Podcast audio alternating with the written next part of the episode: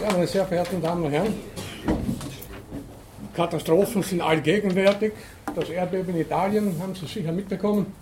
Ein nicht besonders schweres Erdbeben und zeigt auch schon, wie die Bilder ja demonstriert haben, wie brüchig unsere Zivilisation gegen die Naturgewalt ist. Und mehr oder weniger oder einige vergleichsweise geringfügige Erdstöße und schon gehen da ganze Kulturgüter ein für alle Mal verloren.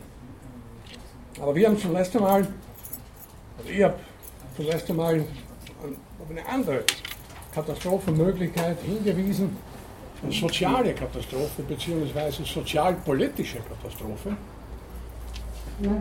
deren Gefahr gewissermaßen latent liegt und natürlich nicht wie eine Naturkatastrophe zu bewerten ist, die sich, aus meiner Sicht zumindest, damit abspielt, dass wir zunehmend in einer Welt mit Regulierung und Überregulierung leben, vermeintlich unter dem Aspekt, wir schaffen größere Sicherheit.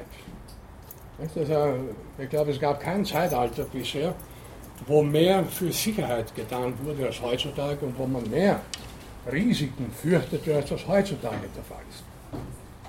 Denken Sie nur an Gesundheitsrisiken, das habe ich zum letzten Mal gar nicht erwähnt.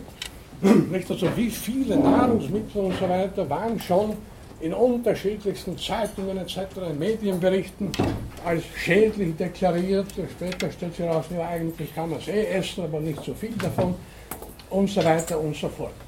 Es gibt wahrscheinlich überhaupt nicht vollständig gesundes. Jemand von Ihnen hat zum letzten Mal gesagt, das Leben selber ist ein Risiko. Natürlich, in dem Moment, wo jemand das Licht der Welt erblickt, ist, es, ist er schon von Risiken umgeben. Wenn er Pech hat, überlebt er nicht einmal die erste Lebenswoche, weil er sich vielleicht in, in der Entbindungsklinik mit einem, mit einem Keim infiziert und wenige Tage später stirbt.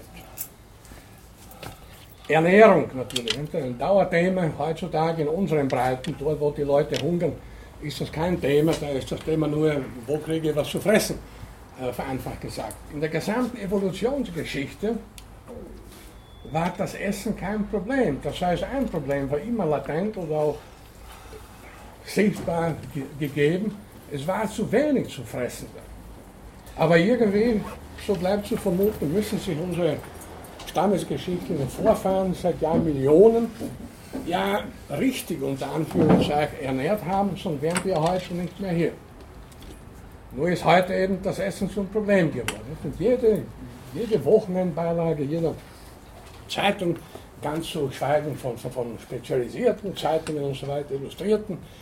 Überall können Sie lesen, was ist wie gefährlich und wie schädlich und so weiter, was man essen soll, lieber die Finger davon lassen sollte und so weiter und so weiter. Irgendwie eine ganz merkwürdige Angelegenheit. Äh, ich würde hier schon von einem Sicherheitswahn sprechen und dieser Ausdruck nicht nur metaphorisch, sondern wörtlich im Sinne der psychologischen Definition aus einem Lexikon der Psychologie wörtlich zitiert gebrauchen, ein Krankheitszustand, also Wahn, ein Krankheitszustand, der durch Wahnideen charakterisiert ist, welche als pathologisch verzerrte Bewusstseinsinhalte anzusehen sind. Und im Kontext des Sicherheitswahns würde ich die Vorstellung absoluter Sicherheit als solche pathologisch verzerrte Be äh, Bewusstseinsinhalte ansehen, die dann zu geradezu aberwitzigen Maßnahmen führen. Ich habe darüber ja zum letzten Mal schon gesprochen, das brauche ich nicht weiter zu wiederholen. Und natürlich kann sich individueller Wahn auch, wie die Geschichte zeigt, kollektiv manifestieren, als kollektiver Wahn und letzten Endes in kollektiver Hysterie umschlagen. Wohin das dann führt, kann man sich aus der Geschichte ja vielfach vergegenwärtigen. Ein gesellschaftlicher Erstickungstod wäre letzten Endes die Konsequenz. Wenn ein Szenario, das vielleicht nicht ganz weit hergeholt ist, wenn ich eines Tages diesen Hörsaal betrete zu einer Vorlesung und vorher lange Listen lesen muss, wie die Tafel zu bedienen ist, damit ich mir da nicht vielleicht die Finger einquetsche, könnte ja passieren. Und wenn ich genau lesen müsste, wie weit dürft, zu welcher Jahreszeit, welche Fenster, wie viel Zentimeter breit, offen gehalten werden, wann sind sie zu schließen wenn Sie alle dann noch Sicherheitsvorkehrungen lesen müssten, wie Sie sich hinsetzen sollen, damit Sie nicht umfallen vielleicht während der Vorlesung, naja, dann können wir die Vorlesung vergessen. Dann, ist das erstickt, dann lesen wir nur Sicherheitsmaßnahmen, dann ist das halb neun, dann gehen wir wieder nach Hause. Mag weit hergeholt klingen, aber bitte warten wir ab. Es gibt schon viele, wie zum letzten Mal erwähnt, Hinweise, die mir an so etwas erinnern, Warnhinweise, nicht äh, Gastgewerbepersonal, wie die sollen gehen und nicht rennen. Nicht? Also auf die Idee muss mal kommen. Und äh, elf Punkte, nicht wahr, äh, wie sie sich verhalten soll, damit kein Unfall passiert im, im, im Gastgarten, vielleicht im alten AKH oder sonst wo. Gut, aber wir kommen heute wieder zu Naturkatastrophen. Ich habe schon angekündigt, dass wir uns heute mit dem möglichen oder tatsächlichen Klimawandel beschäftigen werden. Bevor das aber der Fall ist, noch einige Nachträge zu Naturkatastrophen, zu möglichen Bedrohungen, über die wir schon früher gesprochen haben. Und zwar meine ich hier eine Gefahr, die öffentlich eigentlich wenig wahrgenommen wird, darüber kaum berichtet wird. Es gibt sogenannte Supervulkane, das ist ein schwammiger Ausdruck, die aber, wie der Ausdruck ja nahelegt, anders als unter Anführungszeichen normale Vulkane, wenn sie zu spucken beginnen, eine viel, vielfach größere Katastrophe auslösen können. Der gefährlichste derzeit ist der sogenannte Yellowstone-Vulkan im bekannten und im ältesten Nationalpark der USA, dem Yellowstone Nationalpark, äh, hauptsächlich im Bundesstaat Wyoming. Das ist ein sehr gefährliches Ding. Also der hat zum letzten Mal äh, nachgewiesenermaßen ist er vor 600.000 Jahren ausgebrochen, schon ziemlich lange her, und davor vor circa 2 bis 2,2 Millionen Jahren. Wie Spezialisten rekonstruiert haben aufgrund der Krater und so weiter, da gibt es sehr subtile Methoden, die ich im Detail auch nicht kenne, nur aus der Literatur, äh, kann man aber davon ausgehen, dass bei diesen Ausbrüchen äh, die ganze Erde betroffen war. Würde jetzt dieser Yellowstone äh, Vulkan in absehbarer Zeit wieder explodieren, unter Anführungszeichen, dann wäre, würde sich die Asche tausende Kilometer weit ausbreiten. Also nicht nur so, wie wenn der Ätna ausbricht oder der Vesuv, das sind lokale Ereignisse, tausende Kilometer. Längere Zeit gäbe es einen Vulkanwinter. In der Folge des Ausbruchs zahlreiche Erdbeben und Flutwellen unbekannten Ausmaßes. Also wahrscheinlich gewaltig. Gut, der ist zum letzten Mal vor 600.000 Jahren aktiv gewesen. Davor, wie gesagt, vor circa zwei Jahren Millionen. Sollen wir uns davor fürchten? Ja, das Blöde ist, dass seit 2004 Teile seines Kraters um je 8 cm pro Jahr wachsen. Jetzt sind sich Spezialisten natürlich noch nicht darüber einig, was das bedeuten könnte ob er vielleicht den Krater erweitert und damit er dann rechtzeitig genug Lava ausspucken kann. Es gibt schon in Bezug auf den Vulkan esoterischen Kreisen für dieses Jahr Prophezeiungen, dass er eben im Dezember explodieren wird. Da können Sie im Internet nachschauen, da gibt es schon Diskussionen. Ein Astronom, ich weiß nicht, wie seriös der zu nehmen ist, kannte den Namen nicht, habe ich noch vergessen, meint, ja, der wird in diesem Jahr aktiv, aber keine Sorge, es wird nur eine kleine Eruption. Die Größe kommt erst im Jahr 2870 oder irgendwann, also da braucht man sich nicht sehr davor zu fürchten. Unterirdisch gibt es auf allen Kontinenten, auch in Europa hier,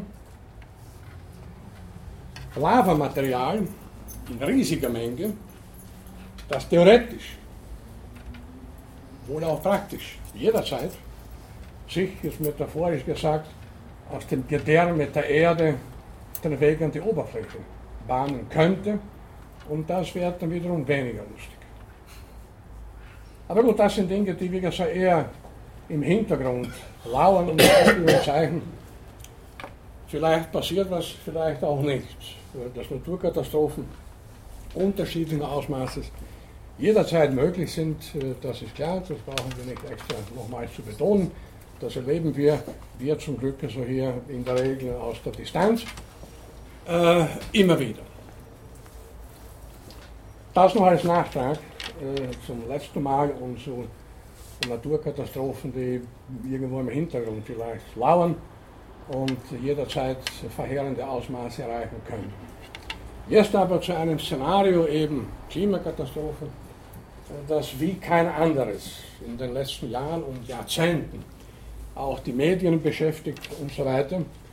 Und da möchte ich jetzt ziemlich weit ausholen und äh, das Thema ziemlich gründlich behandeln.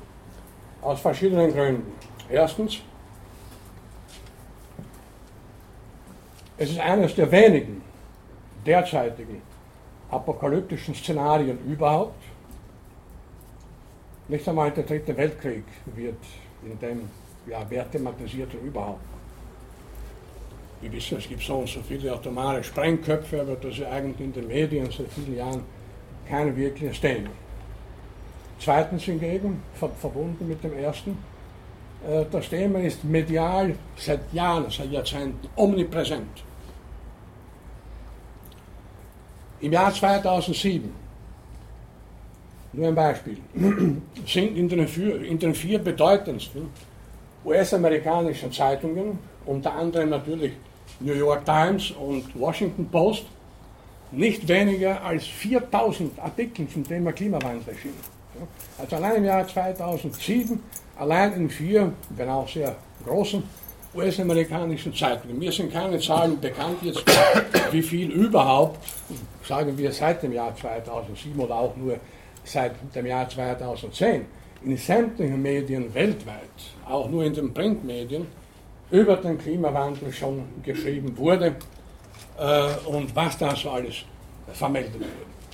Und der dritte Grund, warum das Thema ausführlich behandelt werden soll, ist ein wissenschaftstheoretischer, weil die Diskussion über den Klimawandel oder die bevorstehende Klimakatastrophe, wir kommen ja dann ausführlich darauf zu sprechen, eine Menge enthält, was wissenschaftstheoretisch nicht ganz sauber ist. Die werden anhand von Beispielen zeigen, was ich damit meine.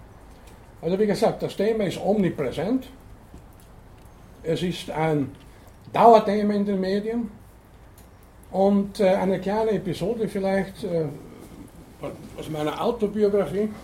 Vor, war das, vor zwei Jahren hielt ich einen Vortrag in Dresden anlässlich der Jahresversammlung der Gesellschaft Deutscher Naturforscher und Ärzte. Nicht zum Thema Klimawandel, aber zum Thema Täuschung und Fälschung in der Wissenschaft. Der Vortrag erschien dann auch in der Zeitschrift der Naturwissenschaftliche Rundschau. Dann gingen bei mir und bei der Redaktion vier oder fünf Leserbriefe ein. Von durchaus seriösen Leuten, Botanikprofessor aus München war dabei, ein Physiker aus Konstanz, glaube ich, und so weiter. Drei dieser Briefe, äh, alle waren zustimmend, aber drei dieser Briefe bemängeln an meinem Artikel, ich hätte einen aktuellen ganz großen Schwindel nicht erwähnt, nämlich den Klimawandel. Großer Schwindel. Umgekehrt wird, da gibt es in der Literatur inzwischen eine Menge Beispiele, den Leuten, die sich skeptisch gegenüber dem Klimawandel und den Szenarien äußern, umgekehrt auch Schwindel vorgeworfen. Also da haben wir schon auch wieder wissenschaftstheoretisch, wie gesagt, wir ein Beispiel noch bringen, eine sehr interessante Konstellation die natürlich dann auch verunsichert. Nicht? Also der, ich bin ja auch kein Klimatologe, ich kann mich auch nur an Dinge halten, die äh, präsentiert werden, aber als Wissenschaftstheoretiker meine ich, kann ich doch äh, methodologisch einiges zu dem Thema dann auch sagen. Also, das nur zur Einleitung, das Thema ist natürlich heikel. Aber es ist noch einmal gewissermaßen derzeit das große apokalyptische Szenario, das präsentiert wird und hinter, hinter dem praktisch alles andere äh, äh, jetzt in den Hintergrund gerät. Es müsste wirklich eine weltweite Epidemie auftreten, aber nicht wie Echec und so weiter. Das waren harmlose Dinge, äh, die dann vielleicht äh, das Problem oder die, die, die Bedrohung äh, durch den Klimawandel aus den Medien und so weiter verdrängen würde. Ich beginne mit zwei konkreten Szenarien, also konkret heißt zwei Szenarien, die präsentiert wurden. Das eine in einer wissenschaftlichen Zeitschrift, im New Scientist vor, vor, vor kurzem erst, und das zweite in einem Katastrophenfilm. Nicht, dass sich der Klimawandel, wie realistisch er auch ist oder nicht, ja auch in Katastrophenfilmen mittlerweile sehr gut verkauft, ist ja klar.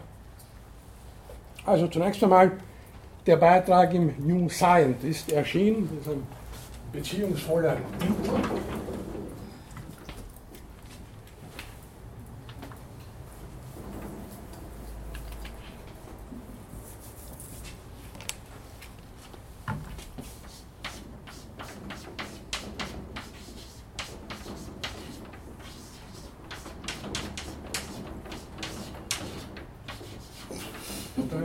Thermogedon, nicht? Thermo im Griechischen heißt warm, offenbar in Anlehnung an, das habe ich erwähnt, im Kontext mit der Apokalypse, in Anlehnung an Armageddon.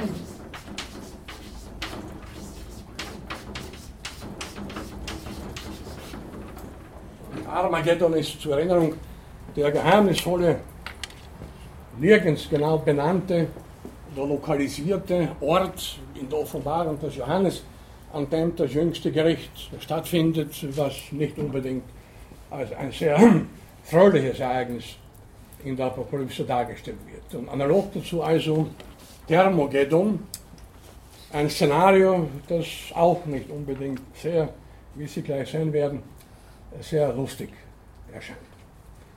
Wir stehen, und bitte, das hier ist ein wissenschaftlicher Artikel, das ist kein Katastrophenfilm, auf den Film komme ich noch gleich zurück. Wir stehen am Ende des 23. Jahrhunderts, also etwas Zeit bleibt noch, und es sind Großstädte, Millionenstädte wie Tel Aviv, Shanghai, Houston und viele andere nicht mehr bewohnt. Das sind Geisterstädte. Zweitens, die US-Bundesstaaten Florida, Louisiana, große Teile Afrikas, große Teile Indiens sind entvölkert. No-Go-Zonen. Es ist zu heiß.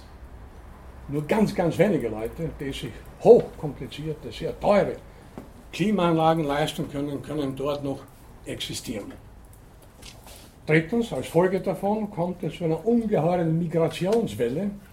Leute flüchten vor der Hitze und damit viertens zu sozialen Katastrophen.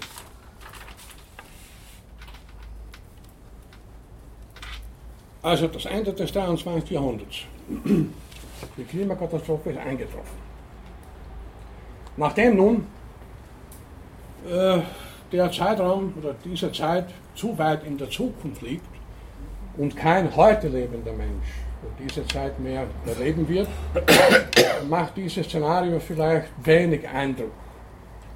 Um es etwas eindrucksvoller zu gestalten, weist dieser Artikel darauf hin, dass bereits im Jahr 2003, da war es ziemlich heiß im Sommer, vielleicht können Sie sich erinnern, dass bereits im Jahr 2003 in Frankreich 15.000 Hitzetote zu beklagen waren. Jetzt komme ich gleich zu einem wissenschaftstheoretischen, methodologischen Punkt, wir werden öfter noch darauf zurückkommen. Woher weiß man so genau, dass diese 15.000 Toten Hitzetote waren? Gut, mögen es 15.200 gewesen sein oder 13.930, 14.000. Der Tod ist wie das Leben ein hochkompliziertes Phänomen. Todesursachen gibt es unzählige. Eindeutige Todesursachen sind nicht immer so einfach festzustellen. Gut, wenn ein Bauarbeiter äh, von einem 50 Meter hohen Gerüst runterfällt und tot liegen bleibt, ist die Todesursache klar. Aber wenn 15.000 Menschen in einem bestimmten Zeitraum in Frankreich sterben, wie kann man dann genau sagen, es war, es war genau die Hitze? Um das genau sagen zu können, müsste man, und das ist praktisch methodologisch unmöglich, alle diese 15.000 Menschen obduzieren, genauestens allfällige Krankheitsgeschichten rekonstruieren, waren darunter vielleicht schwere Diabetiker, die auch gestorben wären, äh, wenn es nicht so heiß gewesen wäre. Oder waren sonst dabei Herzkranke oder schwerkranke Menschen, die alt waren, die alle, waren darunter auch 92-Jährige, die vielleicht wiederum mit oder ohne hohen Temperaturen demnächst gestorben wären und so weiter und so weiter. Und dann müssen wir natürlich schauen, wer ist in diesem Zeitraum in Frankreich noch gestorben. Waren das dann auch Hitzetote? Wenn nicht, wenn auch andere, andere Ursachen. Welche Ursachen waren das? Sicher es wird eine Menge Unfalltote gegeben haben in diesem Zeitraum. Eine andere interessante Frage, warum sind aber nicht alle Franzosen am Hitzetod gestorben? Wenn das eine so eindeutige Todesursache ist. Nicht? Es gibt ja bekanntlich viele Millionen Franzosen, auch schon im Jahr 2003. Die allermeisten haben diese Hitze offensichtlich äh, überstanden. Sie verstehen, was ich damit meine. Man kann eine Zahl, die 15.000 Menschen sind gestorben, gut, das wird schon stimmen, das müssen wir nicht bezweifeln. Nur dann die Kausalität, die Ursächlichkeit, das ist schwierig. Nicht? Und wir neigen natürlich dazu, monokausale Dinge zu erklären. Phänomen A, Phänomen B, so Phänomen A, es hatte 39,5 Grad Celsius, Phänomen B, 15.000 Tote, also auf A folgt B. Ist ungefähr so, wie vor, vor Jahren schon in diversen Zeitungen vermeldet wurde, im, Rahmen, äh, im, im, Raum der Europäischen Union sterben jährlich 500.000 Menschen an den Folgen von Bewegungsmangel. Ja, bitte, wie soll man das denn äh, überprüfen? Nicht? Da sind dann auch darunter Leute gewesen, die nicht mehr gehen können, weil sie zu alt sind. Oder waren da auch Leute, die noch nicht gehen können, Säuglinge. Und was haben die Leute sonst vielleicht für Krankheiten gehabt? Oder sie wären ja auch sonst vielleicht gestorben. Also man kann eine Zahl hinwerfen so, und da ist ja genau auch der, man darf das nicht ernst nehmen, nicht? aber leider haben nicht alle Wissenschaftler studiert, um das dann zu hinterfragen. Dann, ja, Moment, äh, das, ich lasse mich da nicht deswegen beeindrucken. Das mag schon sein, dass 500.000 Menschen gestorben sind, aber warum gerade infolge von Bewegungsmangel? Wie gesagt, der Tod ist ein hochkomplexes Phänomen, vielfach bedingt durch unzählige Ursachen, die zusammenwirken und nicht auf ein einzelnes Phänomen zurückzuführen. Also bei den 15.000 äh, Toten, wie gesagt, die da in dem Artikel, noch immer bin ich bei dem Artikel Thermogeddon angegeben werden, bin ich schon einmal skeptisch. Nun hat dieser Artikel natürlich auch eine Botschaft. Wir können ja was dagegen tun, dass es so weitergeht. Und das wird dann im Jahr gegen Ende des 23. Jahrhunderts, vielleicht 2092, dieses Szenario auch erreichen. Wir können was dagegen tun. Und was? Bis zum Jahr 2100, so empfiehlt der Artikel, muss der Ausstoß von Kohlendioxid, besser vielleicht bekannt als CO2, auf Null reduziert werden. Damit ist auch hier klar und vorweggenommen, dass eine Ursache für den Klimawandel festgestellt werden kann und festgestellt wurde, eine eindeutige Ursache, nämlich der Ausstoß von CO2. Wenn wir das jetzt reduzieren, wenn wir den reduzieren bis zum Jahr 2100, warum gerade bis 2100, weiß ich nicht, dann können wir die Katastrophe abwenden. So, ich habe das nur mal jetzt kurz in aller Zusammenfassung zitiert und Artikel dieser Art können Sie ja viele finden. Ich habe einen halt herausgenommen, der mir äh, unmittelbar zugänglich war, weil ich die Zeitschrift New Scientist immer wieder gerne durchblättere. Zweites Szenario, ein Katastrophenfilm, den Sie vielleicht gesehen haben oder einige von Ihnen, The Day After Tomorrow, also übermorgen. Ist aus anderen Gründen interessant. Hier geht es um eine Kältekatastrophe als Folge der Erderwärmung, wohlgemerkt. Wie begründet das der Film? Gut, ein Film muss nichts begründen, nicht wahr?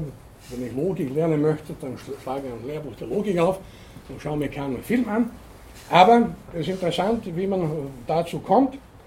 Äh, die Kältekatastrophe entstand, also im Film, äh, dadurch, weil die Polkappen zu, zu Gänze geschmolzen sind und das Schmelzwasser in den äh, Golfstrom, also eine warme Meeresströmung im Atlantik, geflossen ist und sich der Golfstrom dramatisch abgekühlt hat, sodass es weltweit eben zu einer Kältekatastrophe kommt. Der Film hat eine moralische Botschaft, Also erstens, wir sind alle verantwortlich, wir müssen mit dem Phänomen des Klimawandels und äh, möglichen Katastrophen ernsthaft beschäftigen.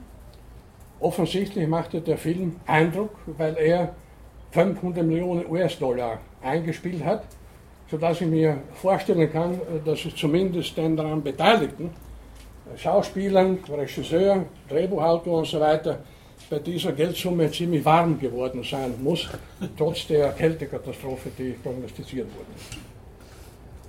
Also, auf der einen Seite so ein wissenschaftlicher Artikel in einer Naturhaus angesehenen Zeitschrift, auf der anderen Seite ein Katastrophenfilm, wie es ihn unzählige gibt. Beide mit ganz klaren Botschaften, moralischen Botschaften. Was sollen wir tun? Wir müssen was fürs Klima tun und so weiter. Äh, die ganze Diskussion um den Klimawandel hat zunächst einmal, das ist ja sprachlich auch interessant, zu einer Reihe von Wortneuschöpfungen geführt, zum Teil ziemlich skurril. Ich habe mir einige davon hier notiert, die mir so da und dort aufgefallen sind, Ihnen sicher auch schon natürlich aufgefallen sein werden. Das erste Klimaschutz. Das ist ein hochinteressantes und merkwürdiges Wort. Irgendein Klima hat es immer gegeben, gibt es jetzt und wird es immer geben.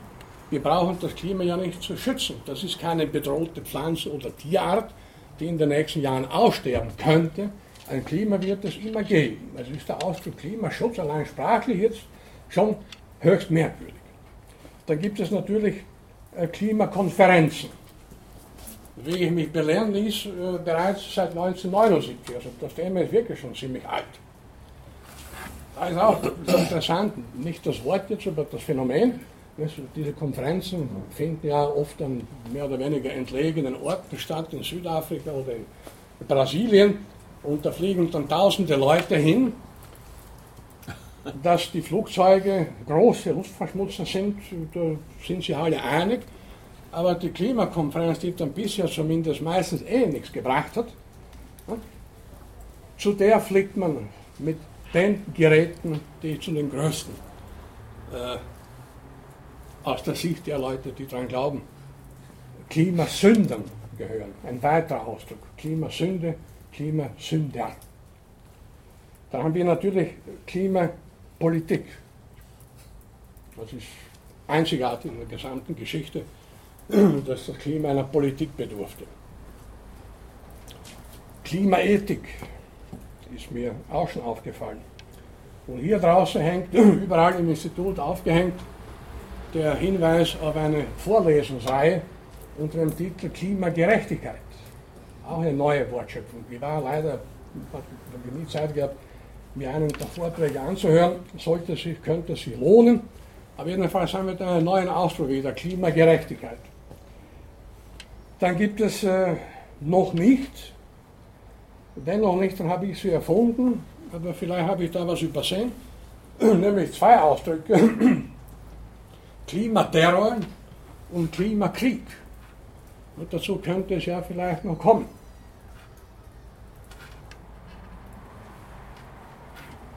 Dann gibt es eine Menge Redewendungen, die man auch von Politikern und so weiter hören kann. Wir müssen etwas für unser Klima tun.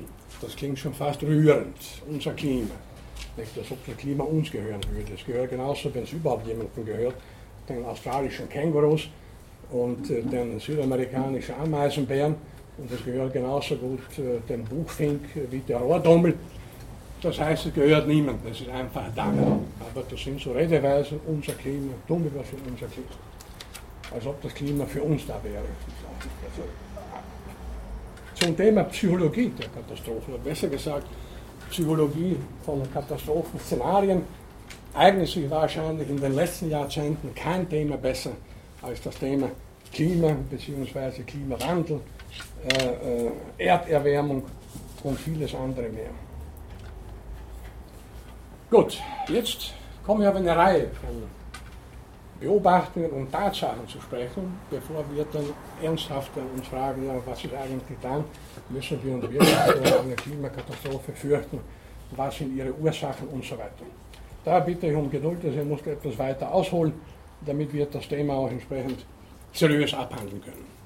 Erste Beobachtung, das habe ich zum Teil schon gesagt, Politik und Massenmedien haben längst entschieden, dass erstens ein Klimawandel stattfindet, dass zweitens Klimakonferenzen notwendig sind, die drittens irgendetwas bewirken sollen, was bisher noch nicht der Fall war, damit wir unser Klima retten. Heute, wenn Sie Zeitungen aufschlagen, wie schon gesagt, die 4000 Artikel 2009, allein in vier amerikanischen Zeitungen sprechen ja schon Bände. Überall haben Sie in den Massenmedien einschlägig, ist klar, das Klima ändert sich, da ist nichts mehr zu machen eigentlich, höchstens wir äh, verändern unser Verhalten. Aber es ist, wie gesagt, von der Politik und von den Medien entschieden worden, dass das so ist. Und zunehmend, das ist natürlich das Problem, geraten aber dadurch wissenschaftliche und wissenschaftlich seriöse Untersuchungen pro und contra in den Hintergrund, denn das Thema ist ja schon massenmedial aufbereitet, was soll man dann auch noch irgendwelche komplizierten Artikel lesen. Das ist eine Beobachtung, die Sie alle machen können und sicher auch schon gemacht haben, verbunden natürlich äh, mit inzwischen wird ja schon stillschweigend vorausgesetzt, äh, dass eben der Mensch der Klimasünder ist, um diesen Ausdruck noch einmal aufzugreifen, dass also der Klimawandel anthropogene Ursachen hat. Zweite Beobachtung, also keine direkte Beobachtung, zweite Tatsache, etwas ausführlicher. Äh, das Phänomen des Klimawandels ist ein in der gesamten Erdgeschichte bekanntes Phänomen. Kurz gesagt, das Klima hat sich ständig gewandelt. Da gebe ich jetzt äh, vier oder fünf, ja vier äh, Hinweise. Erstens die Eiszeiten. Eine der ersten Eiszeiten ist bereits vor zwei Milliarden Jahren nachgewiesen. Und es gab im Laufe der Erdgeschichte im Weiteren immer wieder mittel- bis langfristige Perioden der Vereisung, Kaltzeiten, Kaltperioden. Zuletzt das ganze Pleistozän, das Eiszeitalter, das vor ca. 1,8 Millionen Jahren begann und vor ca. 10.000 Jahren endete mit insgesamt fünf Kaltperioden, mit insgesamt fünf Eiszeiten. Interessant ist, dass wie man heute weiß, in der gesamten Erdgeschichte äh, die längste Zeit es keine Polkappen gab. Also die Arktis und die Antarktis sind äh, keine Phänomene, die immer schon so waren. Da war es nicht immer vereist. Im ganzen Mesozoikum, Erdmittelalter zum Beispiel überhaupt nicht, auch über weite Teile des Paläozoikums oder des Erdaltertums, da gab es die Polkappen nicht. Also kann man grundsätzlich zu den Eiszeiten sagen, dass äh, im Laufe der Erdgeschichte, jedenfalls seit zwei Milliarden Jahren, es mehr oder weniger periodisch zu Kalt- und zu Warmzeiten gab, äh, kam. Aus Gründen, über die natürlich nach wie vor zum Teil lebhaft diskutiert wird, aus Gründen, die zum Teil nicht wirklich bekannt sind, weil eine Erwärmung oder eine, eine Erkältung, unter Anführungszeichen, auf sehr viele komplizierte Phänomene zurückzuführen sind. Das hat zu tun mit der Stellung der Erde zur Sonne und vielen anderen Phänomenen. Also ein sehr kompliziertes Phänomen. Das Klima ist jedenfalls keine konstante Größe, wie gesagt, das hat sich im Laufe der Erdgeschichte permanent praktisch verändert. Also Eiszeiten, wie gesagt, ein typisches Beispiel für Klimaänderungen, zum Teil wohl auch katastrophaler Art. Zweites Beispiel, vor circa 10.000 Jahren war die Sahara, das ist heute die größte Trockenwüste der Erde, zumindest teilweise begrünt. Teilweise eine Savannenlandschaft. Vor 10.000 Jahren, das ist noch nicht sehr lange her. Drittes Beispiel, die heutige Arktis. In der heutigen Arktis herrschten vor 40 bis 50 Jahrmillionen subtropische Temperaturen. Da gab es noch kein Eis dort. Woher weiß man das? Nur nebenbei gefragt, ganz einfach, weil man gerade in der Arktis äh, Fossilien vieler Tiere gefunden hat. Amphibien, Reptilien, die im Eis nicht überleben würden, die nur in subtropischen oder tropischen Regionen gelebt haben können. Also muss ganz einfach die Arktis in früheren Zeiten, also aus der, in der Zeit, aus der die Fossilien stammen, äh, eine ziemlich warme Region gewesen sein, vergleichbar etwa mit der heutigen Mittelmeerregion. Viertes Beispiel, zeitlich viel näher, Mittelalter. In der Zeit zwischen 1000 und 1300 gab es im Mittelalter eine ziemlich kräftige Erwärmung. Das ging so weit, äh, dass in der Gegend um Köln Feigen und Datteln wuchsen und reiften. Köln liegt bekanntlich nicht am Mittelmeer. Und dass der, Weinau der Weinanbau weit in den Norden Deutschlands ausgedehnt werden konnte.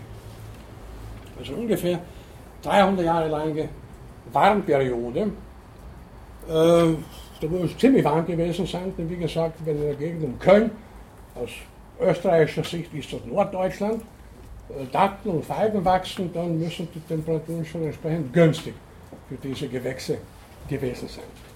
Also noch einmal, das war also die zweite äh, Beobachtung, die zweite Tatsache, wie gesagt, äh, das Klima hat sich im Laufe der Zeit in mehr oder weniger langen Zeiträumen immer wieder verändert.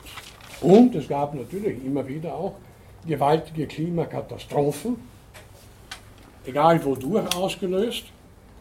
Es gab Perioden der Erdgeschichte, wo es so heiß war, äh, dass sämtliche heutige Katastrophenszenarien in Bezug auf die Erderwärmung dagegen verblassen. Man kann also sagen, das Klima zeigt im Laufe von Jahrmilliarden sich immer wieder von extremen Zeiten auf den heutigen Kontinenten herrschten zu unterschiedlichen Zeiten unterschiedliche Klimate.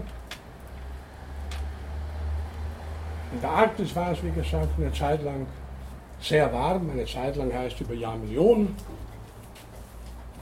Hier in Mitteleuropa etwa gab es auch die Eiszeiten, da muss es sehr kalt gewesen sein. Es gab eine kurze Warmzeit im Mittelalter und so weiter und so weiter. Dritte Dritter Punkt, dritte Bemerkung, dritte Tatsache. Der Treibhauseffekt. Der Treibhauseffekt ist jenes natürliche Phänomen, das man ganz einfach definiert als Erhöhung der Oberflächentemperatur eines Planeten durch strahlungsaktive Gase. Das heißt, die ganze Natur, die ganze Erdatmosphäre, wenn Sie so wollen, ist ein einziges Treibhaus. Treibhaus, der Treibhauseffekt ist ein natürlicher Effekt, ein natürlicher Vorgang.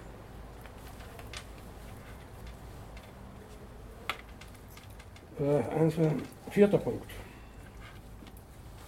Eine Tatsache. In den letzten 100 Jahren haben sich die Durchschnittstemperaturen in weltweiter Sicht um 0,7 Grad Celsius erhöht. Ich lasse das mal zunächst hier. Nächster Punkt, zweifelsohne auch eine Tatsache. Der Mensch produziert in den letzten 100 Jahren, 100 bis 150 Jahren, Treibgase, künstlich gewissermaßen, und zwar primär durch die Verbrennung fossiler Rohstoffe. Das ist sicher einmalig in der Evolutionsgeschichte. Nie hat irgendeine Spezies, auch nicht eine unserer, also aus prähistorischer Zeit, eine, eine unserer Vorfahren, äh, fossile Brennstoffe genutzt und äh, Fabriken gebaut und, und, und Autos und so weiter und so weiter. Das ist auch eine unumstößliche Tatsache. die nächste, also ist immer 1, 2, 3, 4, 5, sechster Punkt. Seriöse Zukunftsszenarien in Bezug auf das Klima sind schwierig. Sie schwanken daher. Voraussagen bis zum Jahr 2100. Die eine Voraussage geht dahin, dass sich die Temperatur in den nächsten 100 Jahren um 1,1 Grad Celsius erhöhen wird und am anderen Ende des Spektrums stehen 6,4 Grad Celsius. Keines dieser beiden Szenarien ist hinreichend beweisbar. Es kann beide stimmen, beziehungsweise irgendwas dazwischen. Vielleicht werden es 2,2 Grad sein, sein vielleicht 2,9, keine Ahnung. Woran liegt diese Unbestimmtheit?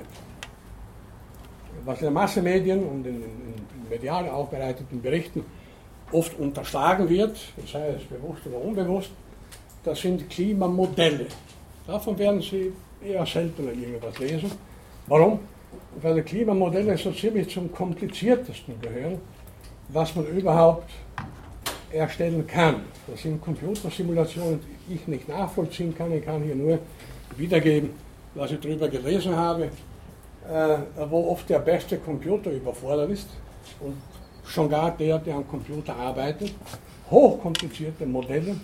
Warum sind die so kompliziert? Denn wenn man seriös arbeitet, muss man, und wie schon gesagt, das Klima ist ein hochkomplexes Phänomen, wenn man seriös arbeitet, muss man alle einzelnen möglichen Faktoren und ihr Zusammenwirken berücksichtigen und dann eben auf dieser Basis Modelle errichten, unter Berücksichtigung bisheriger Tendenzen der letzten Jahrhunderte, Modelle, die mögliche, ganz vorsichtig gesagt, mögliche zukünftige Tendenzen prognostizieren. Wir haben über Prognosen und Prophezeiungen schon gesprochen und haben wieder ein Problem, da geht es jetzt nicht um Prophezeiungen, um Prognosen. Die sind ungemein schwierig. Also Klimamodelle sind hochkomplizierte Angelegenheiten, äh, wenn man es eben seriös betreibt, kann man daraus nicht unbedingt so hundertprozentige Prognosen ableiten.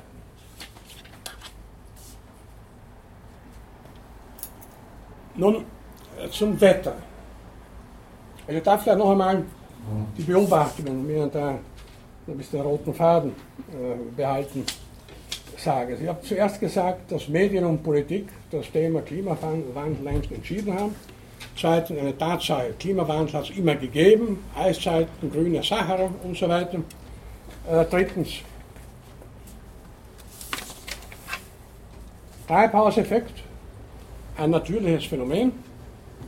Viertens, Tatsache, in den letzten 100 Jahren haben sich die Durchschnittstemperaturen auf der Erde um 0,7 Grad Celsius erhöht. Äh, fünftens, der Mensch produziert in jüngster Zeit Treibhausgase, indem man vor allem fossile Rohstoffe verbrennt. Und letzter Punkt, äh, Zukunftsszenarien sind, wenn man sie ernsthaft äh, in Angriff nimmt, ziemlich vage, beziehungsweise gibt es in den Angaben Schwankungen von mindestens äh, 5 äh, oder 5,3 Grad Celsius. Gut, jetzt wie gesagt, äh, Wetter und Klima.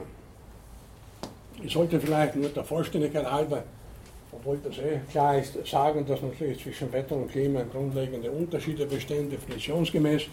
Unter Klima versteht man äh, die Gesamtheit meteorologischer Phänomene in einer bestimmten Region über einen mehr oder weniger langen Zeitraum. Nur ist dieser Zeitraum nicht exakt anzugeben. Das können Tausende, Zehntausende, Hunderttausende, Millionen von Jahren sein bis sich das Klima dann wieder ändert. Und äh, natürlich ist eine allfällige Klimaänderung auch ein mehr oder weniger langsamer Prozess auch in der Erdgeschichte gewesen. Das kam nie von heute auf morgen. Nicht wahr, dass das Klima plötzlich sich grundlegend verändert hat. Das sind lange Prozesse, daher äh, kann man da nie genau sagen, über welchen Zeitraum ein bestimmtes Klima bleibt die Klimazonen, die man auf der Erde angeben kann, etwa die gemäßigten Zonen, tropische Zonen und so weiter, haben sie im Laufe der Erdgeschichte verschoben. Das geht schon aus dem Beispiel mit der Arktis hervor. Die waren nicht immer so verteilt wie heute. Und unter Wetter versteht man halt ein momentanes Phänomen, das kann sich tatsächlich von heute auf morgen von einer Stunde zur anderen ändern. Das erleben wir ständig. Es kann morgen die Sonne scheinen, es kann morgen vielleicht regnen, es können die Temperaturen steigen oder es kann kälter werden. Das ist alles im Bereich des Möglichen. Und jetzt lade ich Sie mit mir ein, eine kleine Übung gewissermaßen, Wetterextreme. Natürlich spielt das Wetter für das Klima eine große Rolle, denn man kann ja das Klima nur als langfristiger Wetterbeobachtung letzten Endes rekonstruieren. Äh, Wetterextreme, die Sie wahrgenommen haben, können Sie sich oder wer kann sich an irgendwelche Tage, Monate, Wochen und Zeit erinnern, wo er subjektiv gesagt extrem, bitte. Weihnachten 20 Grad. 2000? Weihnachten 20 Grad. In Wann war das? Anfang, Mitte der 90er. Also hier in Wien. Ja. Okay, das habe ich ist mir nicht mehr, nicht mehr äh, geläufig, aber gut, danke, danke für den Hinweis. Weihnachten, ja, 20 Grad. Also ich glaube 80 ziemlich- Grad. Also das waren dann keine weißen Weihnachten wahrscheinlich. Wer weiß noch, bevor ich meine Erfahrungen preisgebe. 30 Grad im März. Wo? In Wien. Das war die Woche nach dem äh, 20. März.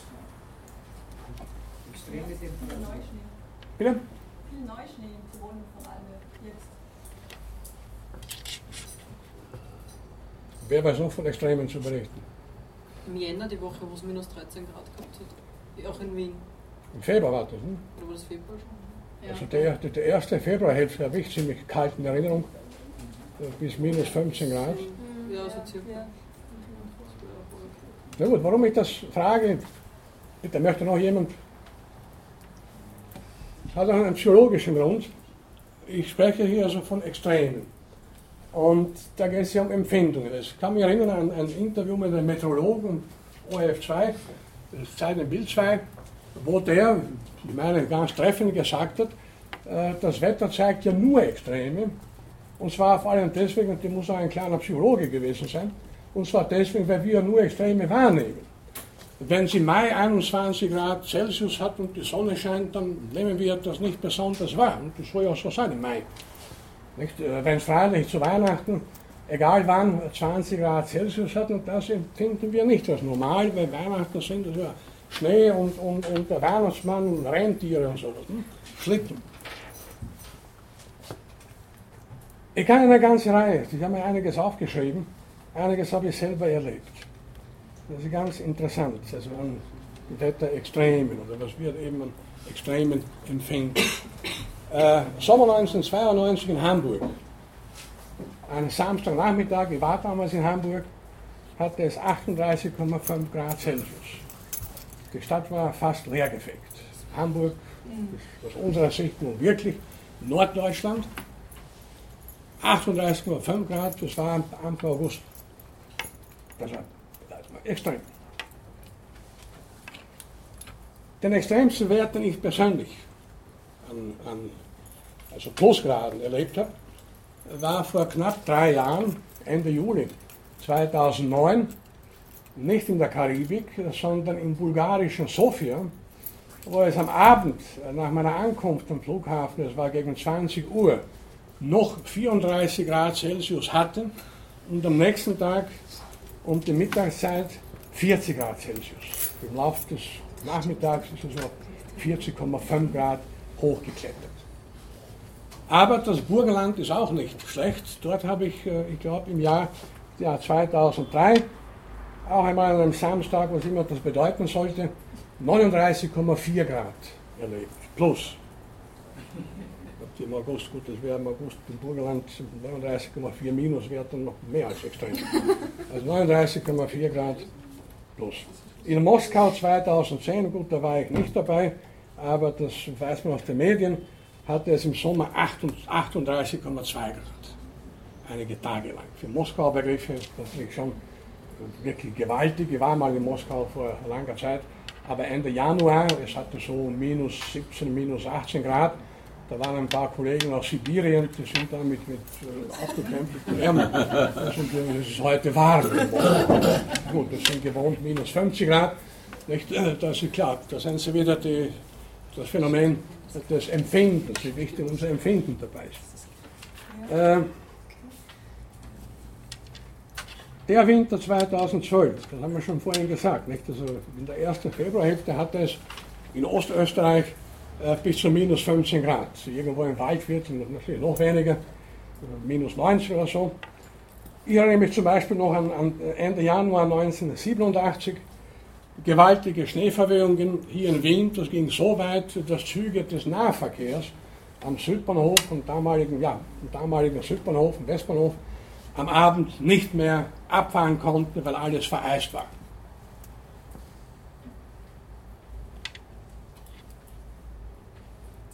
Ende April, jetzt vor kurzem und Anfang Mai, hatten wir 30 Grad Celsius. Sehr heiß. Februar 2005 habe ich nachgelesen, hatte es in Athen minus 5,8 Grad, also das ja auch für Athener Verhältnisse, egal Winter oder nicht, sehr kalt. Wollen wir weitermachen? Oder soll ich noch aus dem Gedächtnis? Das ist ja, worauf ich hinaus möchte. Wir können alle, und wenn wir dann entsprechende Unterlagen hernehmen, alte Kalender oder im Internet sind ja äh, natürlich Hitzeperioden und so weiter der letzten 100, 120 Jahre, solange es da einigermaßen seriöse Aufzeichnungen gibt, sowieso verzeichnet. Wir werden eine ganze Reihe von Extremen finden. Und hier kommt jetzt, das müsste man als einen sehr wichtigen Beobachtungspunkt natürlich festhalten, ein Problem hinzu zur ganzen Debatte und dem möglichen Klimawandel, nämlich das Problem der subjektiven Wahrnehmung. Wann empfinden wir ein Wetter als extrem? Was ist extrem überhaupt? Man kann sagen, gut, äh, wir haben uns oder drei Menschen entsprechend ein Alter erreicht, 60, 70, 80 Jahre alt ist, hat so und so viele Winter und Sommer erlebt und kann natürlich berichten, ja, normalerweise ist es im Sommer halt warm, nicht im Winter normalerweise Kälte, es gab Schnee.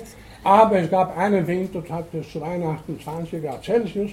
Es gab einen Sommer, der war völlig verregnet, ist die ganze Ernte ausgefallen, da stand alles unter Wasser und so weiter und so weiter. Wie sollen wir aus diesen Beobachtungen irgendein konkretes und klares Bild über Tendenzen des Klimas innerhalb von einem überschaubaren Zeitraum, 100 Jahre oder so, überhaupt gewinnen können? Man wird natürlich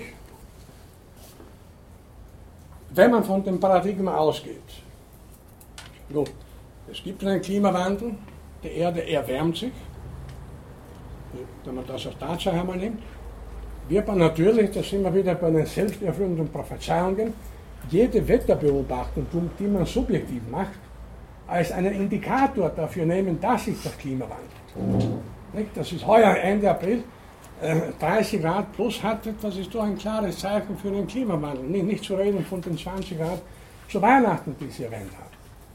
Ja, wenn man da wiederum verschiedene Winter hernimmt, das wollte ich ja da vielleicht noch als Nachtrag, aber Sie können sich sicher erinnern, äh, der Winter 2009, 2010 hatte es in sich. Nicht, nicht weil es besonders warm war, im Gegenteil. Ich kann mich da gut erinnern, ich bin ungefähr um den 10. 11. Oktober 2009 nach Deutschland geflogen zu einer Vortragsreise, fünf Tage lang an verschiedenen Orten. Bin schon mit einem Wintermantel hier in Österreich abgeflogen, das tue ich Anfang Oktober normalerweise nicht. Meine erste Station war Ulm, es war saukalt. Am nächsten Tag München, dort hat es geschneit, am 13. Oktober oder so. Und der ganze Winter 2009, 2010 hatte zwar in Österreich, jedenfalls in Ostösterreich, kaum Schnee, aber bis in den Mai hinein war es regnerisch, kalt, trüb. Hin und wieder gab es ein paar sonnige Tage im, im April, aber bis Mitte, Ende Mai hinein, egal wo ich dahin kam, ich kann mich erinnern, ich war in Heidelberg, 8 Grad plus hatte es nicht. Strömender Regen, ich kam nach Würzburg, strömender Regen. Ein sehr langer Winter gewissermaßen, auch ein Extrem in vieler Hinsicht.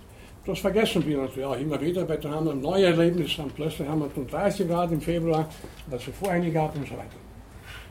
Eine äußerst dynamische Angelegenheit offensichtlich.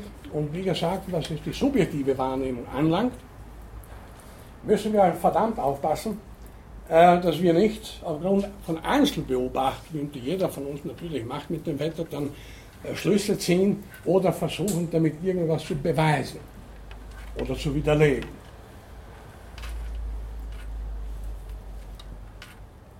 Dann ist das Wetter ja ein Phänomen, das insoweit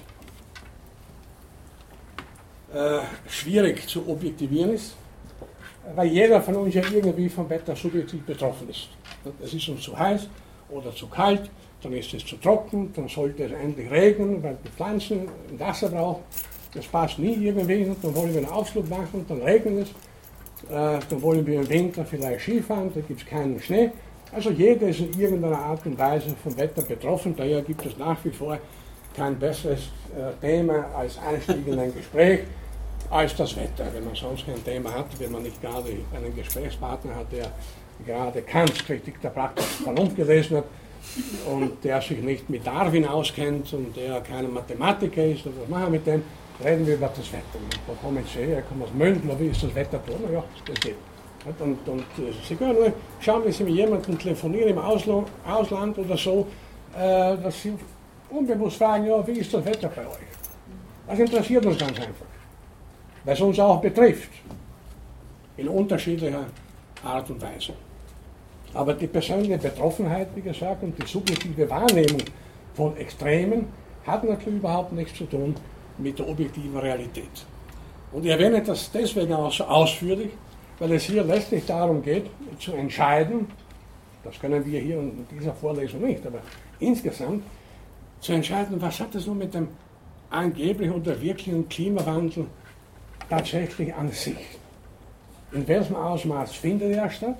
Kann man das aus einzelnen Wetterbeobachtungen, Wetterphänomenen in relativ kurzer Zeit von 100 Jahren, kann man da überhaupt irgendwelche Schlüsse ziehen? Und die subjektiven Wahrnehmungen müssten wir eigentlich überhaupt vergessen oder ausblenden, was allerdings nicht möglich ist. Ich kann nicht vergessen, dass ich einen bestimmten heißen oder sehr kalten Tag erlebt habe. Nicht wahr? Bleibt irgendwie hängen und das haben wir als Extreme wahrgenommen. Und daher auch noch einmal der Hinweis auf wissenschaftstheoretische Probleme.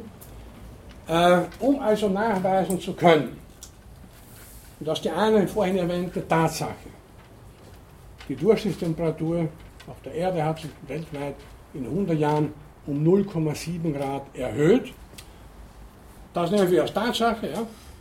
Um aber nachweisen zu können, äh, dass diese Temperaturerhöhung um eindeutig nachweisen zu können, dass diese Temperaturerhöhung auf anthropogene, wir sagten also vom Menschen verursachtes Treiben zurückgeht, was müsste man da tun?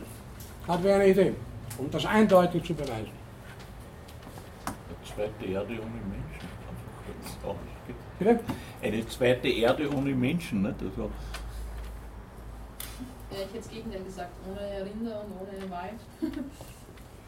Ja, Erinnerungen können wir schwer auslöschen, allenfalls äh, präsentieren unsere Erinnerungen oft auch Illusionen. Ja, man müsste streng genommen Folgendes machen. Äh, das Rad der Zeit zurückdrehen um 100 Jahre. Da war noch alles normal. Dann sagen, so, jetzt machen wir es diesmal anders. Autos, sofern es sie vor 100 Jahren schon gab, sofort in die Garagen nie wieder wird damit gefahren. Fabriken, sofern es sie gab, sofort alle stilllegen. Keine fossilen Brennstoffe, keine fossilen Rohstoffe, keine Abgase, gar nichts. So, und dann setzen wir uns hin, trinken Wein oder Milch oder irgendwas und warten 100 Jahre.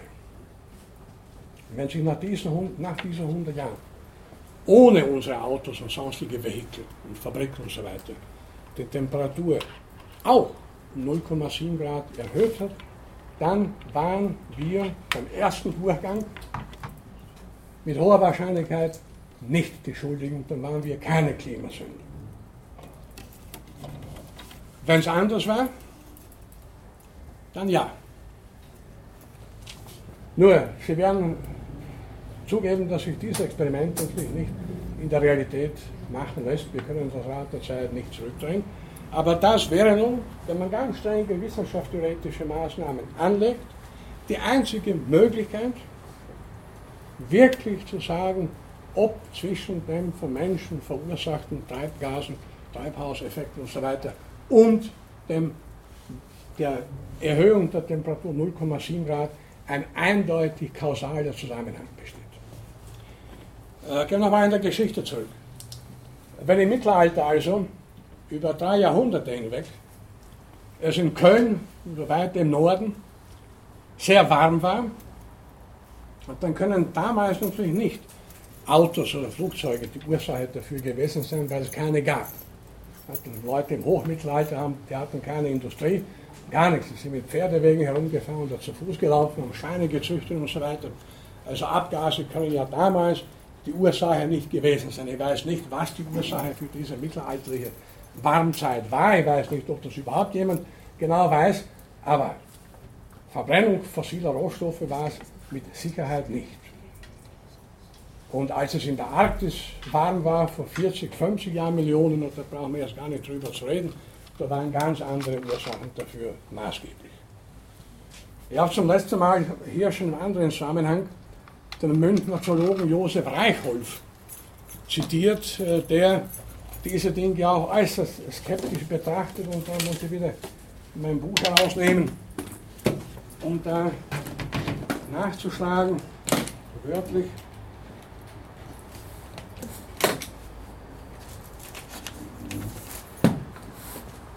Ich habe hier in diesem Buch ein eigenes Kapitel auch Klimawandel Klimaschwindel. Klimaschwindel habe ich erfunden, das ist ein Ausdruck, der noch nicht vorkam äh, vorhin. So, wo haben wir das jetzt?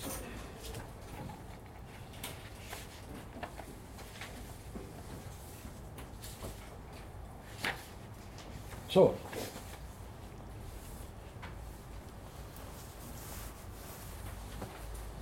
Reiholf aus seinem Buch Naturgeschichte des letzten Jahrtausends. Kann ich sehr empfehlen. Naturgeschichte des letzten Jahrtausends, ein Taschenbuch beim, ich glaube, DTV, Moment, damit Sie gleich das ganze Zitat haben.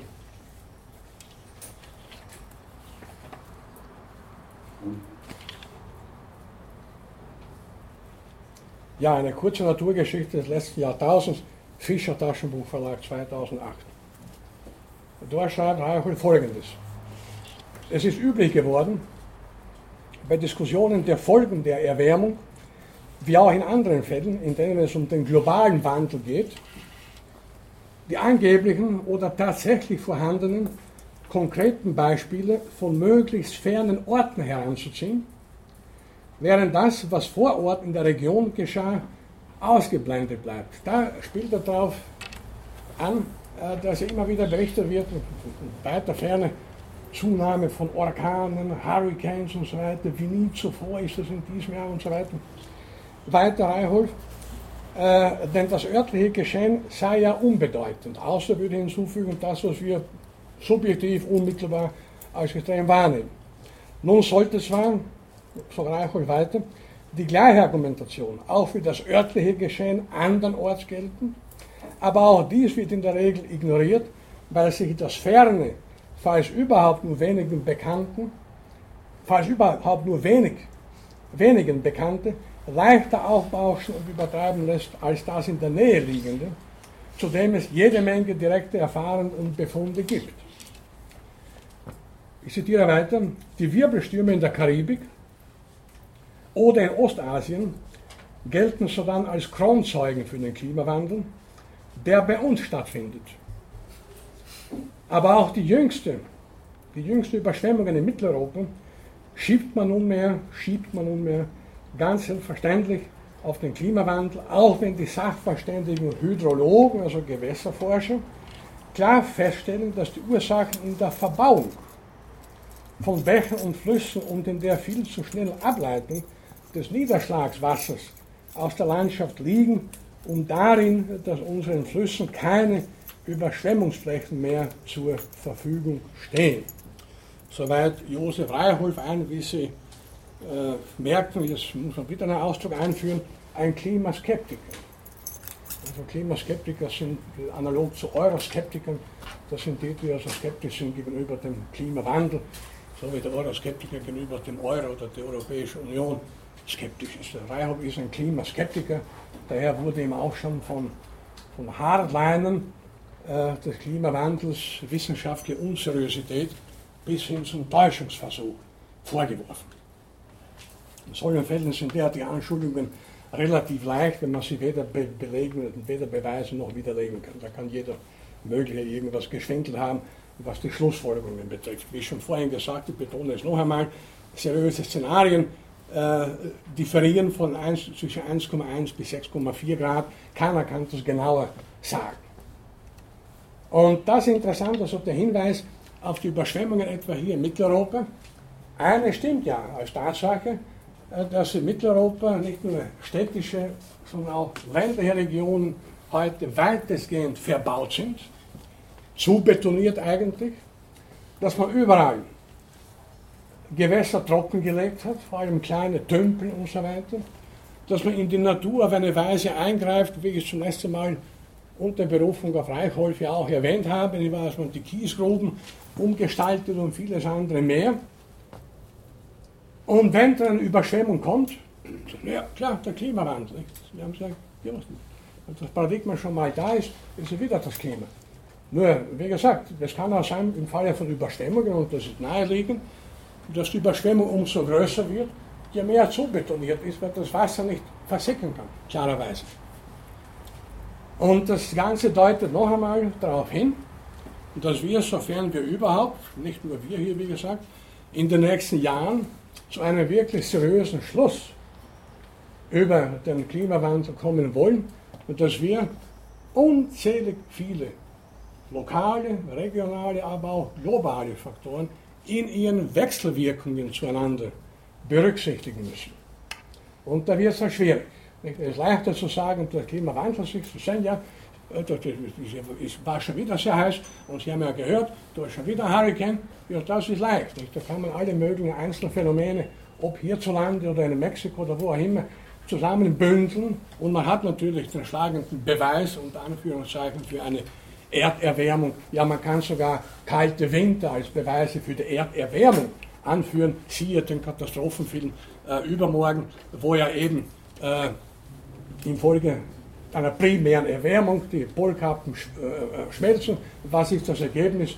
Eine globale Kälte, eine katastrophale Kälte. Äh, noch einmal wissenschaftstheoretisch, es geht hier darum, wir haben ein Paradigma, das ist derzeit in dem konkreten Fall, um den es hier geht, auch medial, wie gesagt, aufbereitet. Das Klima wandelt sich, das stimmt mit den 0,7 Grad Temperaturanstieg seit 100 Jahren. Und die Ursache dafür ist der Mensch. Und jetzt suchen wir überall nach kleinen Indizien und die finden wir natürlich, wenn man einmal das Paradigma feststellt, finden wir überall solche Indizien. Und da ist es halt wahnsinnig schwierig, bitte, um mich nicht falsch zu verstehen, ich sage ja nicht, oder ich behaupte ja nicht zu wissen, dass es zu keiner Klimakatastrophe kommen wird. Das mag ja durchaus sein, in 100 Jahren, in 200, in 300 Jahren, 400 Jahren, wäre auch nicht sonderlich aufregend, sozusagen, weil, wie gesagt, die gesamte Erdgeschichte aus einer Verschiebung von Klimaten besteht und von, von Eiszeiten, Warmzeiten, Hitzeperioden und so weiter. Es geht mir nur um, um die Methodologie dahinter, beziehungsweise auch um die Politik dahinter, wie man da also arbeitet. Man hat sich entschlossen, Klimawandel eine Tatsache, wir sind die Verursacher, also müssen wir das und das tun. Und das ist natürlich auch etwas gefährlich. Es gibt ein anderes Buch, nachdem wir hier schon Reichhof zitieren, eines äh, Physikers in dem Fall, Gerd Gantefeur heißt er.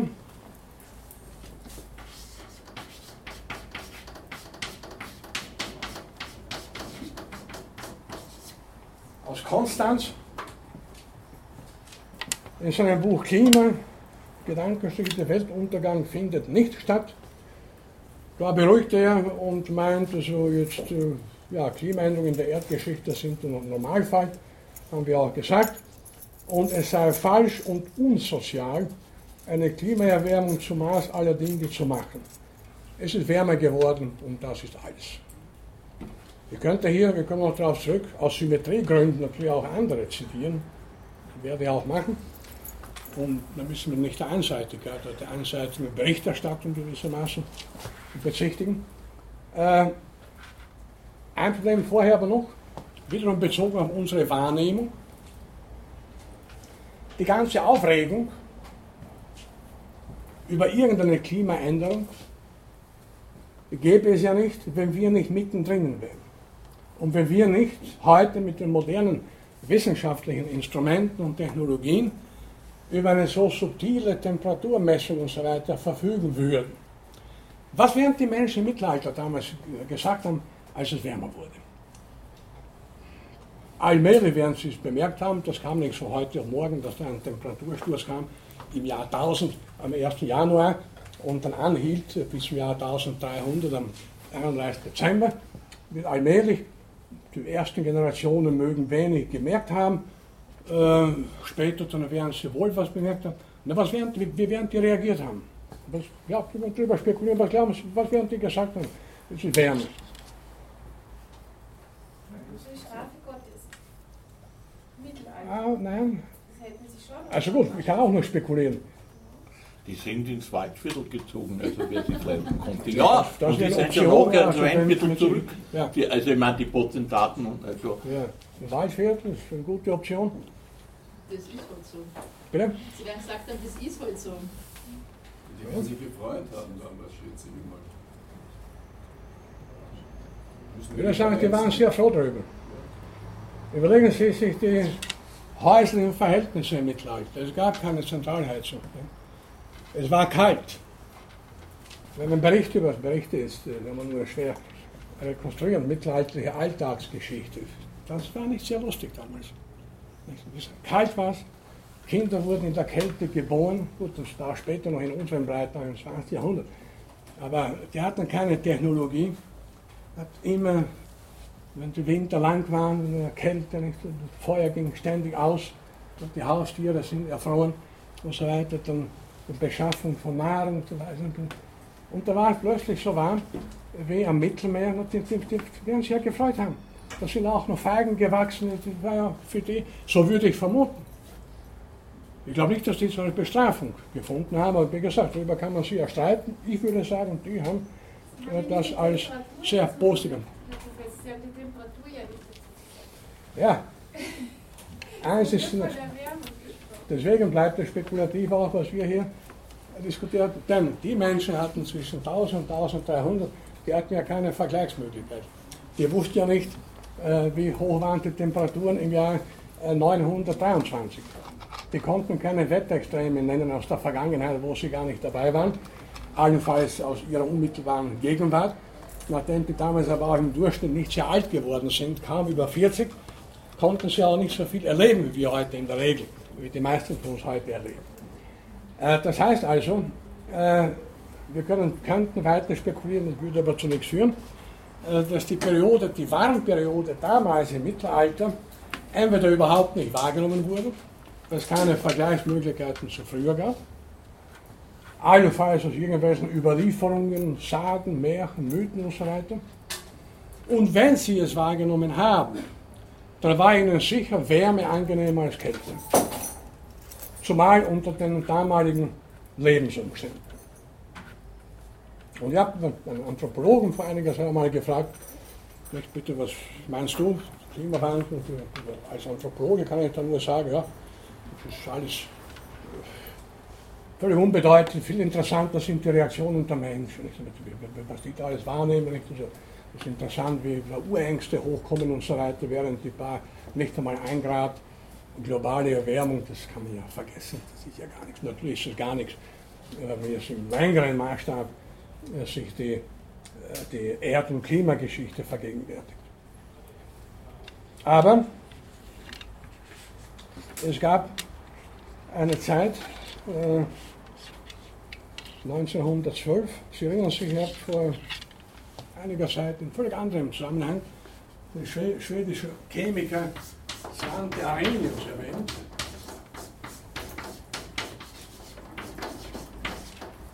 Das war der, der wie seinerzeit ausführte, gemeint hat, das Leben ist in Keimen aus dem Weltall auf der Erde eingewandert, also ein außerirdischer Impact gewissermaßen, dem wir äh, das Leben hier auf der Erde verdanken. Der kannte übrigens auch schon den Treibhauseffekt. Das ist nichts neu, wie man vielleicht glaubt. Wenn man heute was von Treibhausgasen und so weiter liest, und das ist ja erst seit ein paar Jahrzehnten, und die Leute sollen eine Wissenschaftsgeschichte lernen, dann werden sie sehen, es sind ja zum Teil alte Hüte. Und was meinte der Chemiker, äh, Nobelpreisträger Arrhenius eigentlich zum Treibhauseffekt? Der sagt das ungemein positiv. Man hört oft Klagen darüber, so schreibt er, dass die in der Erde angehäuften Kohlenschätze von der heutigen Menschheit ohne Gedanken an die Zukunft verbraucht werden. Oh, interessant, 1912 schon, ja, schreibt einer, ein weitblickender Denker offenbar, auch wenn, wenn er mit so einer Hypothese des außerirdischen Lebens daneben lag, aber ein weitblickender Denker, schon 1912 kam die auf die Idee, die Menschheit beutet also ohne Rücksicht auf die Zukunft fossile Rohstoffe aus. Und man erschrickt bei den furchtbaren Verwüstungen an Leben und Eigentum, die den heftigen vulkanischen Ausbrüchen in unserer Zeit folgen. Da kann es vielleicht zum Trost gereichen, dass es hier wie so oft keinen Schaden gibt, der nicht auch sein Gutes hat. Durch Einwirkung des erhöhten Kohlensäuregehaltes der Luft, der Chemiker sollte es gewusst haben, hoffen wir uns allmählich endlich Zeiten mit gleichmäßigeren und besseren klimatischen Verhältnissen, besonders in den kälteren Teilen der Erde, Zeiten, da die Erde um das Vielfache erhöhte Ernten zu tragen vermag, zum Nutzen der rasch wachsenden Menschengeschlechts. Der wünschte also eine, sich eine Erwärmung, aber gut, er war Schwede. Wenn wir dort leben würden, würden wir uns wahrscheinlich auch eine Erwärmung wünschen. Ich war mal in Göteborg in Südschweden Ende Mai, da, war, da konnte man ohne Mantel kaum hinausgehen. Also man, da, da, kann man sich natürlich Wärme wünschen. Und der begründet das sogar gewissermaßen mit humanistischen äh, Perspektiven, höhere Ernteerträge, nicht wahr? Ernährung der Menschheit und so weiter. Also ein ganz interessanter Gedanke, gesponnen von einem Naturforscher, einem Chemiker, im Jahr 1912. Also auf der einen Seite sah er schon die Ausbeutung der fossilen Rohstoffe und von den Berichten Club of Rome und so weiter konnte er noch nichts ahnen. Nur wer erinnert sich heute an den alten Arrhenius? Wie gesagt, die, der Verlust der historischen Kontinuität ist auch etwas, was ich sehr beklage in unserem ganzen Bildungssystem, weil immer wieder das Rad neu erfunden wird. wird. Die Leute sollen in der Literatur weiter zurückgehen. Also, es gab viele weitblickende Denker, die schon früh vieles gesehen haben. Zum Teil richtig, aber auch falsch, aber bitte. Auch heute sehen wir nicht alles richtig. Auch nicht alles nur falsch, hoffentlich. Also der Treibhauseffekt, wie gesagt, das ist eine Frage der Interpretation. Und da komme ich wieder zu den Leuten äh, ins, im Mittelalter zurück. Wenn die natürlich äh, gewusst hätten, was los ist und Vergleichsmöglichkeiten gehabt hätten, hätten sie wahrscheinlich genauso zumindest diejenigen von Ihnen, die Lesung schreiben konnten, sich irgendwie als Gelehrte betätigt haben, hätten sie genauso argumentiert wie der, oder ähnlich wie der, der Schwede Arrhenius. Es wird wärmer, es haben auch Früchte, die wir nicht hatten bisher, reichere Ernten sind zu erwarten, wir werden nicht mehr an Kälte sterben und so weiter. Also eine positive, hoffnungsvolle Angelegenheit. Ähm, man hört heutzutage natürlich immer wieder, und da gibt es genauso schreckliche Szenarien, wir werden das Thema ja heute nicht zur Gänze abhandeln, da gibt es noch einiges zu sagen, aber das noch. Äh, es ist richtig, äh, dass der Meeresspiegel sich auch immer wieder verändert. Aber das ist dasselbe wie beim Klimawandel überhaupt.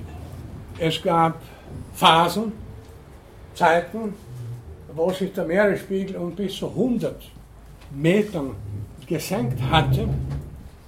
Denken Sie bitte an die Beringstraße, wo also Menschen aus Nordeuropa über eine Landbrücke nach Amerika gelangt sind, die es heute längst nicht mehr gibt. Gut, heute sagt man so, der Meeresspiegel steigt an. Das wird kontrovers äh, diskutiert, auch wie viel Millimeter pro Jahr und so weiter. Ist wieder unterschiedliche Angaben. Es mag sein, wir werden bis zum nächsten Mal vielleicht ein paar, vielleicht finde ich ein paar seriöse Zahlen diesbezüglich. Aber man hat immer dann Szenarien, ja, viele Küstenstädte werden im Meer versinken. Das ist ja möglich. Nur muss man ja auch Folgendes dazu sagen. Mit welchem Risiko wurden bestimmte Städte schon errichtet? Wieso baute man Städte immer weiter ins Meer hinein und man muss immer weiter da, äh, wo diese Gefahr mit oder ohne anthropogene Anwirkung immer bestanden hat. Ja, die Küstenbewohner waren immer irgendwie gefährdet von, von den Launen der Ozeane, von den Launen der Meere. Sie erinnern sich sicher an äh, das Unglück von äh, Louisiana, wo also New Orleans vor, ich glaube, das war vor sieben Jahren im September, äh, mehr oder weniger unter Wasser stand. Eine gewaltige Naturkatastrophe in dieser Region. Nur, das fällt mir jetzt ad hoc an, weil ich vorher der Reichhof zitiert habe mit, mit Subbetonieren und so weiter, war diese Katastrophe mehr oder weniger selbst gemacht. Man hatte schon früh versucht, in den Mississippi einzuwerfen und den Mississippi umzuleiten. Das ist ja eine, eine, eine, ein völliger Schwachsinn, dass man den Mississippi umleiten möchte. Der gewinnt immer. Das ist kein, kein kleiner Bach irgendwo im Waldviertel mit, mit, mit ein paar Liter Wasser pro Stunde. Ein derartiger Eingriff in natürliche Gewässersysteme, und dann war die Stadt ja auch schon ziemlich riskant erbaut. Nicht? Also, äh, so, dass praktisch äh, bei, ja, es genügte ziemlich wenig äh, Anhebung des Meeresspiegels war die Stadt schon sehr gefährdet. Das heißt, wir dürfen nicht sagen, na gut, im Falle dieser und jener Katastrophe, wieder das Klima und so weiter, also wir können ja, weil wir ja inzwischen wissen sollten, dass im Laufe der Zeit Katastrophen ereignen, die zwar nicht grundsätzlich verhindern, aber zumindest sagen wir, wenn es darum geht, Städte zu planen, Städte zu bauen, dann bestimmte Risiken äh, mit zu berücksichtigen und uns dann nicht wundern, wenn die Risiken auch eintreffen und wenn dann bei nächster Gelegenheit eine ganze Stadt äh, im Wasser verschwindet. Das heißt also, die apokalyptischen Szenarien, äh, die es in Bezug auf, auf die Anhebung des Meeresspiegels gibt und die dann dazu führen, dass man meint, verschiedenste Großstädte, Millionenstädte, die heute am Meer, und das sind sehr viele, errichtet wurden bzw. errichtet sind, werden äh, vom Wasser praktisch verschluckt. Diese Szenarien mögen zum Teil zumindest durchaus ihre Berechtigung haben, aber man kann sie nicht nur damit begründen, weil sich das Klima ändert und zwar unter äh, den anthropogenen von uns verursachten Ursachen. Ich hoffe damit zunächst einmal, wie gesagt, wir werden das Thema noch zunächst einmal fortsetzen. Ich dachte, heute das Ende zu bringen, aber das geht nicht. Ich wollte zunächst einmal hier eine ganze Reihe von Problemen angeführt haben, einige Beobachtungstatsachen, auch hinweisen auf die Verlockungen von subjektiver Wahrnehmung, von der Wahrnehmung subjektiv, von subjektiver Wahrnehmung von Extremen. Ich wollte hinweisen auf Schwierigkeiten, auf methodologische, wissenschaftstheoretische Schwierigkeiten bei so komplexen langfristigen Phänomenen ganz klare Ursachen zu erkennen und vor allem zunächst einmal auch schon davor warnen, alles, was da an Katastrophenszenarien präsentiert wird, für echt zu halten. Ja, das ungefähr war es für heute. Gibt es noch Fragen? Ja, bei äh, Louisiana ist es dann nicht so, dass der Mississippi irgendwie mit Erdwellen, mit so Teichen quasi aufgeschüttet ist und sage jetzt mal, von der Stadt getrennt ist, dass quasi die Stadt unter dem Level von Mississippi gebaut ist eigentlich? Ja, also ein Teil der Stadt war ja, äh, genau, war unter, unter dem, dem durchschnittlichen ja. äh, Niveau äh, des Mississippi gebaut. Nicht? Und, und da ist eben das, diese Deiche gebrochen. Genau. da gab es vorher, kann man sich erinnern, an Hurricane, ziemlich, ziemlich, der hat das gebrochen und so da, das war ja meine Bemerkung, ja, warum baute man die Stadt unterhalb des Mississippi? Und vor allem, man baut sie ja wieder hin, ne? Ja. Also da sind, äh, wie gesagt, sehr, sehr komplexe Ursachen. Und äh, der Mensch ist insoweit schuldig, also oft natürlich äh, ganz, ganz, unsere Stadtplaner und so weiter, irgendwelche wunderbaren Szenarien haben. Derzeit zum Beispiel, nicht, also China ist ja ein abschreckendes Beispiel, was die Verbauung betrifft, da werden ja laufend riesige Gewässer irgendwie umgeleitet und es werden Dämme gebaut und so weiter und so weiter. Vor kurzem habe ich gelesen, es soll jetzt demnächst wollen die Chinesen äh, drei oder vier Millionen Städte zu einer einzigen Millionenmetropole zusammenlegen. Das wird dann die größte Stadt der Welt sein, ich weiß nicht, wie die heißen wird, mit 38 Millionen Einwohnern, flächenmäßig halb so groß wie Österreich. Das wird dann ein absoluter Rekord unter den sogenannten Megastädten. Und da kann man sich denken, was da alles so vernichtet werden wird und umgeleitet werden wird und Gewässer etc., damit überhaupt so, eine, so ein Moloch existieren kann. Also das auch überlegen, die man in dem Kontext anstellen muss, nicht einfach das Klima ändert sich durch unsere Treibgase bzw. Verbrennung fossiler Rohstoffe, sondern der Mensch macht vieles andere, was völlig unabhängig vom Klima äh, äh, sich negativ auswirkt. Gut, dann also danke für Ihr Interesse und bis zum nächsten Mal.